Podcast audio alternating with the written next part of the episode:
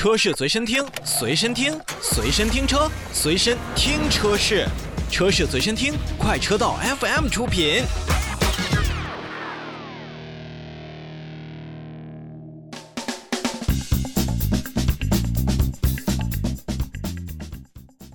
让我们来继续把目光聚焦在车辆价格上。三月十五号的时候，比亚迪汽车官方宣布，受到原材料价格持续大幅上涨的影响，将对比亚迪旗下的王朝网络以及海洋网络的相关新能源车型的官方指导价进行调整。那么上调的幅度呢是三千元人民币到六千元人民币不等。那此次的调整价格将于十六号零时起开始生效。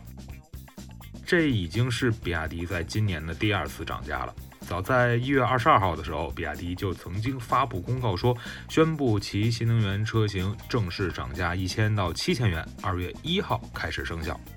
那在三月十五号当天呢，特斯拉的官方啊，咱们也会跟大家来一会儿说啊，就是其中的 Model 3的高性能版以及 Model Y 的长续航版和高性能版也都涨价了。其实无论是比亚迪还是特斯拉，如此频繁的一个涨价，均属于上游原材料的上涨。你比如说，在前一段时间，三月七号，新能源汽车最重要的原材料的价格呢，再次刷新了行业的天花板。其中，电池级的碳酸锂电池的碳酸锂均价达到了每吨五十点二五万元，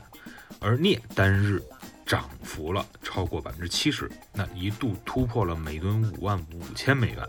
那么铝。它也是涨到了每吨四千零二十美元，也是刷新了一个之前的记录。除了原材料上涨之外呢，新能源汽车其实目前呢还是受到了，比如说补贴退坡啊，呃，芯片短缺呀。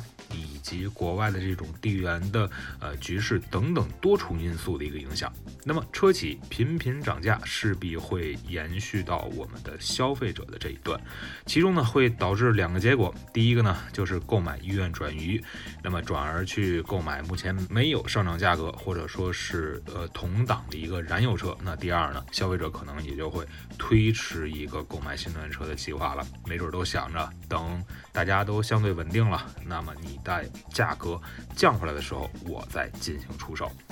其实，尽管是涨价呢，是有理可循、有章可循，但是毕竟呢，购买汽车这些东西啊，还在咱们国内消费市场属于一个大宗消费品。咱们消费者呢，向来都是理性的。